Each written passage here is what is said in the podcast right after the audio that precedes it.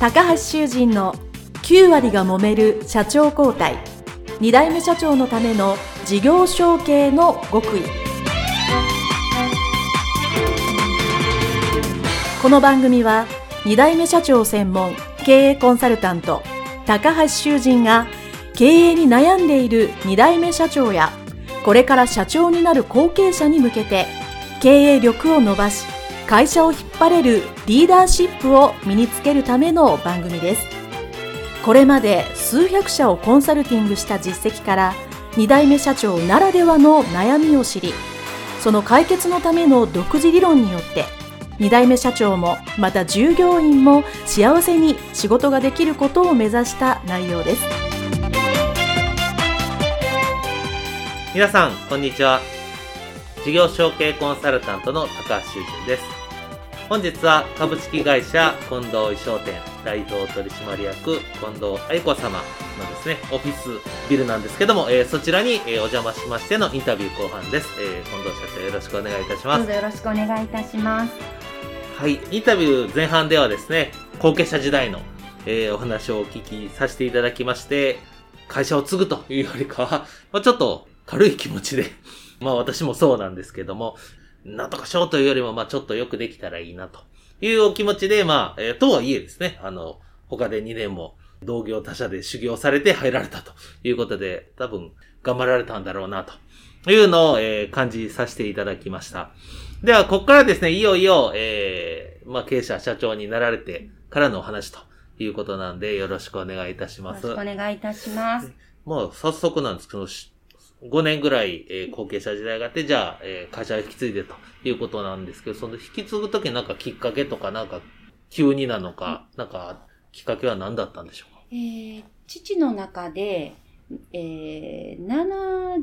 65ですかね。お父様の年齢がですね。はい。自分自身はもうその、さ前半にお話したみたいに、もう自分の時代で終わるんではないかと思っていた部分もあったので、自分自身65の時点で、もう一般のサラリーマンと同様、自分も辞めるんだ。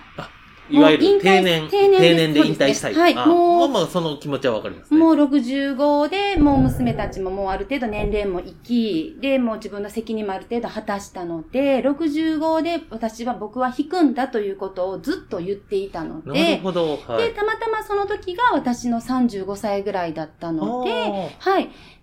で、まあ、どうするんだって言われて、このまま継ぐのであれば、もう、名義を変えないかということで、うん、形上だけ名義はまあ、変えさせてもらったんで、だからといって父がすぐにいなくなるわけでもなく、そこまでは別に税務のお勉強もすることもなく、お店のことで必死のパッチだったので、でね、父の方がそれから2年経って、もうそろそろ名前だけは引き継いだんですが、それからまあ約2年間ほどは、税理士さんがいらっしゃった時に同行させてもらったりとか、うん、まあ、うん。何か他のとこに同行させてもらったりとかで、徐々に徐々に今日業務、そのお店の業務以外の部分に対してちょっとこう教えていただくようになって、でも2年もしないうちに父はさ、パサッと、もういなくはなりました。もうほとんど、何か相談事があれば、もちろん、あの、駆けつけてはくれますし、聞いてもくれるんですが、はい、67ぐらいになると、ほぼほぼもう来なくなりました。えー、はい。すごいですね。周りの方にお聞きするとね、なかなか先代の方がずっといらっしゃるっていうのよく、ね、なかなかご自身ね、から言い出されてスパッとっていうのは、えー、は、あの、このインタビューの中でも少数あの、もうやめたかったからでしょうね。自分が65で引くけど、まあ67までいたということもあったのかもしれません。そういう人生設計が終わりだったんです、ね、はい。そうなんです。はい。えー、なので全く何もそこからも口出しすることもなく、うんうん、まあある意味まあ、たまに私たち、私からするとちょっと無責任だなと思う部分はあるんですが、紙一重でそれをいいと言ってくれる経営者のお友達の方もいらっしゃいますし、まあ、私としてはちょっと不安がたくさんなので、もう少しいてほしかったなって思いはあるんですけど、その分、あの、自由にというか、はさせてはもらいました。はい。なるほど。まあ、社長で、全部、全部というかね、あの、どうぞってなった時に、やっぱりこう、と、とはいえ、まあ、5年間でお仕事、はい、えー、お店の中ですね、しっかりやられて、まあ、あの、まあ、最初の1、2年は本当に必死のパッチで何も考えれないと思うんですけど、まあ、3年、4年してくると若干やっぱり、自分も、うん。まあ、次継ぐ、もしくは経営者の娘だと思うと、うんなんか、こういうのがいいんじゃないかとか、ええこの会社こうしたいんだっていうのがちょっとずつ出てくると思うんですよね。えで、まあ、いざ、そう思いながらも社長になって、うん。あの、それが思、あ、こう思い通りだったっていうのもあるけど、全然、いや、社長になって、まあ初めて分かったことっていうのはあると思うんですけど、うん。その思い通りだったことこう思ってた通りにこういう社長の仕事やったっていうのと、あ全然こういうの、イメージと違ったっていうのなんか一つずつ教えてもらってもいいですか？えー今の質問が、は、成り立ての時のことですか？成り立ての頃です。はい。入ってます。最初の2年ぐらいですよね。こう、社長の仕事ってこんなんやろって、まあ大体ね、やる前に想像するじゃないですか。社長の仕事というのが分かりませんでした。ああ、なので、友達のコンサルの子とか、社長の仕事とはという本を読み漁りました。おいっぱいすごいです売りますよね。ね。社長、今私はなぜかというと、5年間してきたの延長に、まあちょっと経理が増えたり、うんまあちょっとお給料のそういったことの締めを見たりとかっていう父がやってた財務的なものって言ったら変ですけど、その軽いものですけど、うん。を見る程度で、そんなに社長っていう仕事が何なのかが分からずまうま、ん。うん。1年経って、はい。社長って周りの人何してはるんやろうと思い、はい。だいぶ友達のそのコンサルというかそういう経営をしてる子がいたので、はい。友達に社長業とはに関わるようなうん。借りてはい。読むんですうが、ん。難しく、うちの規模とは全くこう、なんかいろんなこんな財務、確かにそうですね。難しく、うちここまで必要あるかなっていう財務のこととかいろんなことがあって、で、もちろん、経理もわからないので、その BL とか出てきても、うん。全然わからないので、その時に初めてそういう、あ大原会計事務所みたいなのはいに。通って、簿記を勉強しないといけないから勉強な、そういう専門学校とそう、いうか。なんかそういう BL とか言われても、BL、何これみたいな感じで、これを見なきゃなければ、その本に、経営者としてはダメだみたいな感じで書いてあるので、まあ確かに。全くわからないと思って、勉強半年間学校通いましたかね。すごいですね、それだけどやっぱりわからなくて難しくて、右から左とかなんかよくわからなくて、でなんかそんなことを社長業って何なんやろと思いながら2年ほど過ぎた気がします。あはい。ーその、まあ、とはいえ、まあ、会長というか、ええお父様が、まあね、あこのお店というか、会社の中いらっしゃるので、お父様に社長業って何すんのとは聞かれなかったんですか？聞きませんでした。多分父も同じような感じで、のらりくらりしてきたのかな。あ、それは、そんだけ本を読まれるけど、あ、あ聞かなかったんですね聞か。なかった。多分父に聞いても、私が見てる、まあ、恥ずかしいな、ち男性の仕事はここはないんですね。うんうんうん正直、接客にしても、アイロンがけにしても、、ね父は、もう言ったら、いるだけなんですね。うんうんまあ言ったらお金の管理というか、レジを触ってるだけというか。んんうんでも、それが私からしたら父を見ながら、何してはるんやろ一日とずっとこの5年、7年見てたんです。なるほど。はい。でもう自分がいざじゃあ社長だ簡単になれるなと思っていたら、なってみたら、父とやってることが全く一緒なので、その延長線上なので、これじゃダメなんじゃないかって思ったので、そういう本を読んだり、うん友達に聞いたり、簿記の学校に行くんですが、でもまあ、何か成長したわけではないかもしれないんですけど、だから父に多分尋ねなかったと思うんですね。なるほど。のらりくらり父はずっとしてたので、うんはい、うんうんそうなんです。それでもまあ確かにね、社長って何すんねやろうってこう、いざね、ええからないですよね、はいい。きなりパッと言われても。はい。うんう。うんん。まあ、そういうので、まあ、えっ、と、2年間ぐらいお父様がええおられて、まあ、完全に引退されて、ええ。じゃあ、近藤社長がまえあ、一人で全部やるようになったと。はいいうことになると、ええ。ちょっとずつその社長の仕事っていうか、自分なりのやり方っていうのが、身についてきたというか、できてきたっていう感じですか？まあ、のらりくらりとこんなもんかなーっていうのがあったけど、社長の仕事というよりかは、私の中でもちろん、まあ、営業も必要な、もちろん、あの、販路を広げるっていうのも一つかもしれませんけど、はい。私の中では、社長業イコール、人の確保、うんさっき言った右腕を欲しい。っていうのがあったので、やっぱりそう、お代表になった時に、すぐ求人をして、同世代の女の子を入れたんですね。はい。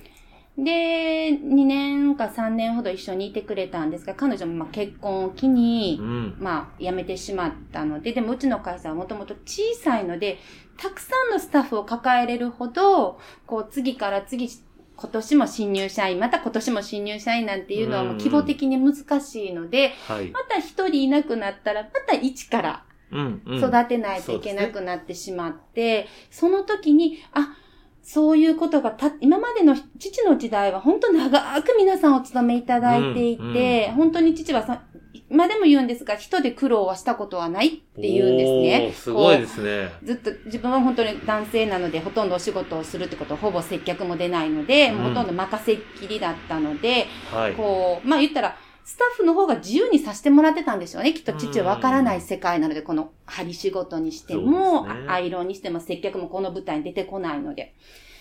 っていうこともあって、私の中でその、社長業イコール人をこうずっと常に雇い続けないといけないという大変さを未だに感じてますね、これは。販路を広げるにしても何するにしても、スタッフがいないと、と販路は広がらないので、したいこともできないので、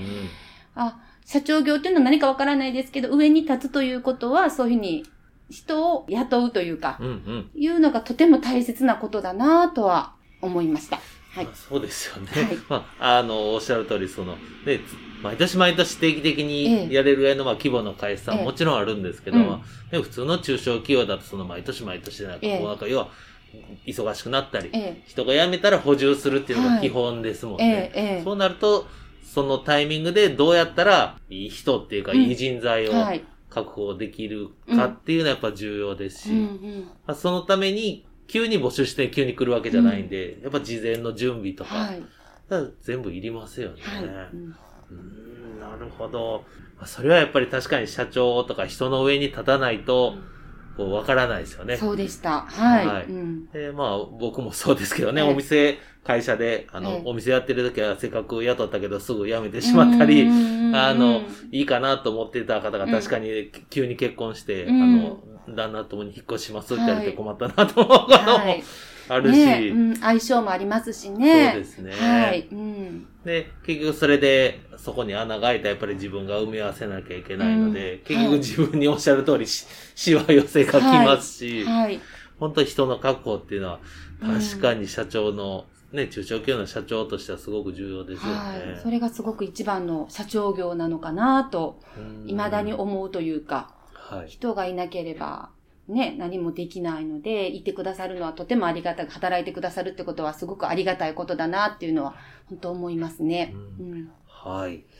あとその、さっき言ったまあ営業するにしろ、うん販売するにしろっておっしゃってましたけど、まあ近藤さんのご自身の代になって、こうなんか新しいこともいくつかされてると思うんですけども、ね。なんかまあ、こういうふうなことをやって、新しいことやってうまくいったっていう例をちょっと教えていただいてもいいですか？まあ、販売とか営業の方が多分皆さん、聞いてるリスナーさん分かりやすいかなと思うんですが。まあ、この10年の間に、いろんな世の中も変わりましたので、昔は分業だったんです。こう、着物は着物屋さん、着付けは着付け屋さんとか美容師さん、写真は写真屋さんっていうのが主流だったんですが、父の、はい。今はもう本当によくチラシにもあるように、写真屋さんに行ったら全部できる、衣装屋さん行くと全部できる、はいはい、まあそうですね。今そういう、今までは分業制だったって言い方悪いですけど、みうん持ち場持ち屋だったんですが、もう私が入った頃からもどんどんそういう時代にはなりつつ、この15年ぐらいで。はいはい。で、社長になってからももちろんそれはもうエスカレートする一方なので、今私たちもずっと私が入った時も分業、うん。お知り合いの美容師さんに行ってもらって、そこで写真を撮ってもらってっていう、例えば七五三にしても、うん。成人式にしても卒業式も、そのパターンだったんですが、やはり一社で、自分のとこで直接美容師さんとも契約をして、うんこのお店の中で全てのことが終わるような、そういったまあ取り組みというか、そういうやり方に変えていきました。おはいーすごいですねうん。じゃあ、このビルの中で、はい。撮影も紙もさそうですね、はい。あそういう美容師さんを今呼んできそうですね。まあてるんですね。てそうですね。はい。今までは送客していたものを、もうはい言ったら、お客様自身ももう、一箇所で全て終わる方がお楽ですしそうですよね。なので、まあ、すべてバラバラにするよりかは、まあ、そういう形で、今までは父の時代や昔はそういうふうに、それぞれに自分自身がお客様が歩いていかないといけなかったものを、まあ、できる範囲のところですけれども、そういった感じで取り替えていったりうんはしていたりですね。あとはまあ、そういった、そういうことですね。そういうこともしましたね。はい。ううんんうん。そういうやり方ですよね。その、今のビジネスモデルに沿った形で、やり方を少しうん、そうですね。はい。変えていったってはい。いうの。うん。そうですね。それはやっぱりあの、まあ、どの業界さんもそうなんですけど、ええまあ、こう、まあ、大きくは変わらないんだけど、少しやり方を今風に、うんまあ、そうんなんていうんですかね、ひひねるっていうか、うんプラスするっていうのはよくあるので、はい。なるほど、うんそういうことされてるんですね。はい。あと、他に何か、ご自身の代になってから、まあ、やって、あ、こういうのちょっとうまくいったなっていう。うーん、まあもちろん、最近このい、まあこの1年のコロナの時期にもなりましたので、未曾有の事態にはなったんですが、今はそういったインターネットを上手に活用して、ズームでおいし合わせをさせていただけるようになったりとか、あ、そうなんですね。ちなみに、ズームで衣装合わせてどうやってするんですか？えばですけど、まあ、振り袖とかはちょっとなかなかお顔写りがあるのでできないですけど、はい今回でしたら去年とかだったら七五三のシーズンとかは、関西でおばあちゃゃまがいらっしゃるので、東京から息子が東京に行って、向こうに孫がいます。うん。なんですけど、か関西に帰ってきて、一応お参りはさせたい。うん。でも、向こうにいるので、ちょくちょく帰ってこれない。っはい。ていうことがあった場合は、こう、衣装をこう、ラックに釣って、一枚ずつ事前にお客様にその紹介する写真をダンと PDF で送っといて、はい。で、その中から厳選した5枚ほどをじっくり見たいというご要望があれば、それを Zoom で1時間ほどかけてご一緒させ、まさせていただいたり、っていう、ちょっと Zoom を取り入れたお医者合わせ。まあ大変なことはお客様もリアルに質感も見えないので大変かと思うんですけど、うんうんうんまあ結構そちらもご要望いただいて、去年のその、はい、をさせていただいたり、お宮参りの赤ちゃんの産着もこの時期なので、ちょっと出にくかったりするので、うんうん事前に送って見ていただいて、当日神社に運んどくとか、いうことをさせていただいたりしてましたな。るほど。はい。すごいですね。ズームを使った衣装合わせ。全く今僕の想像を超えてましたね。すごいですね。なるほそど。うですね。まあ、お越しになられるのが大変っていうのもあった。うんうん特にお子様を一緒の方はね。そうですね。はい、出にくかったり。はいまあ、この春からぐらいはもうこの、今年になってからだいぶ減りましたけどね、出歩くように皆さんなったので、気軽におか、去年の春から秋にかけては多かったように思いますね。はい、ごまあで要望が。もね、そういうのをすると、まあ毎回毎回ね、ええこのお店に来るのが大変だっていうのだったら、じゃあそれもできま、ええあの、オンラインで、はいズームでもできますよって言ったら、はいお客様としてはね、選べるから、うんうんそうですいいね。ですよね。はい。なるほど。素晴らしいですね。ちょっと、逆に私が勉強になりました。はい。はい。はい。では、あの、だいぶお時間も、はいあの、お伺いしてますので、ええはいーいろいろね、ご苦労が、えーあったと思うんですけど、えーまあ、そうは言ってもですね、えーこの、近藤衣装店を、まあ、継がれてよかったなと思うことはどんなことがありますか？えーもちろん、うん、そうですね。お客様自身はもちろん幸せの時にお越しいただけるのでうん、私たちもほとんどここのお店、もう服も少しは扱ってるんで、ほとんど幸せの時しか、一番幸せの時にお越しいただくので、うん確かに。皆さん本当ニコニコと、うん。あの、パワーをいただくというか、幸せオーラで、こう、楽しくご接客もさせていただくので、その分、責任感はとてもたくさんあるんですが、うん。まあ、そういった感じで楽しくご接客するので、毎日が楽しくなったというのも一つおと、ーあと、役に立ってる、幸せのお手伝いができてるんだなっていうことに対する、こう、自信というか、うんうん。そういったものがあって、それが自分自身は良かったな一般事務の時よりもそういった感じでリアルに感じれて、まあ、うんうんうんそういった感じで感謝も言われたりするので、まあそれはそれですごく楽しいな、やりがいがあるなっていうのが一つと、はい。あと生活面で言うと、時間の使い方が上手になった気がします。おー。こう、ね。昔、いろんなこといっぺんにしないといけないので、うんやっぱり効率よく、うん。どうしたら早くこれが進んで次に移れるかっていうのを常にこの10年頭で考えているような感じがするので、そういった感じで生活が、むしろそれがいいか悪いか別として、すごくそういう風な感じで、頭の使い方というか、はい。が、昔の20代、30代の OL の時よりかは、全然その頭の使い方が変わったな、時間の使い方は変わったので、それはプライベートでも活かされてるんではないかなと思います。そうですよね。まあね、経営者されてる方って皆さんお忙しいのでえ、そう、時間をね、どう使うかっていうのもそうでしょうし、当然その中には、さっきの人の話じゃないですか。じゃあ、この部分は A さんにお任せする、B さんにお任せするっていう部分も当然時間の使い方でね、はい。あると思うので、やっぱそういうのはすごく、うんまあ、身につくといううか、んうん、できるようになりますよね。あとは、まあ、あとは、いろんな年齢層の方にお会いできて、いろんな立場の方と経営者になったがゆえに、お付き合いができるので、こう、昔だったら絶対に自分より20、30の人、男性、女性関わらず、そんなにお話しすることも、出会うこともなかった気がするんです。経営者になったがゆえに、まあそういうところに出入りするようになったがゆえにかもしれませんが、いろんな方に幅広く出会えるようになったので、それは本当にじ自分の中でもプラスになるので、うんありがたいなぁとは思ってますね、経営者になったことによって。はい。なるほど。そうですね。まあ、あの、いろんな方に会おうと思ったら本当にね、うんあの、じ自分の行動でいくらでも会えるようになるっていうのははい。確かにうん経営者してて、まあいいなっていうか、うんなんか世界が広がるっていうのはね、すごく感じますね。それはすごくこの10年で感じるようになりました。うん。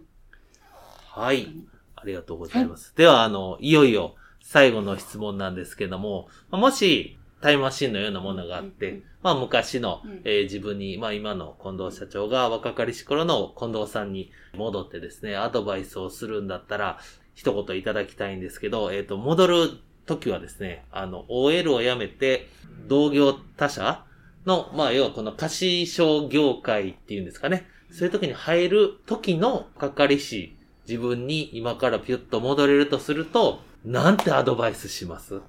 一言。若い自分に、今の自分から。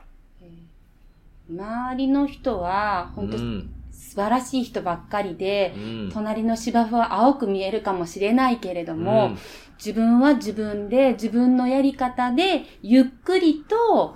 進んでいきなさい。で、周りの人にうん。感謝をしながら、うん。まあ、それが一番周りにいてくれる、周りに人がいてくれるからあなたがいるのよということを肝に銘じて毎日ゆ、自分のペースで進んでいきなさいと言ってあげたいですかね。ああ、はい素晴らしいですね。そうですね。やっぱね、周りのいろんなですね、人がいらっしゃるから、ね、お仕事ができるっていうのは、それはまあ経営者でも、うんえー普通に働いてる人でもね、一緒だと思うので、はい、素晴らしいアドバイスありがとうございます。はい。えー、それでは、あの、長い間お時間いただきましてありがとうございます。えー、株式会社近藤商店代表取締役、えー、近藤愛子様のインタビューでございました。どうもありがとうございました。ありがとうございました。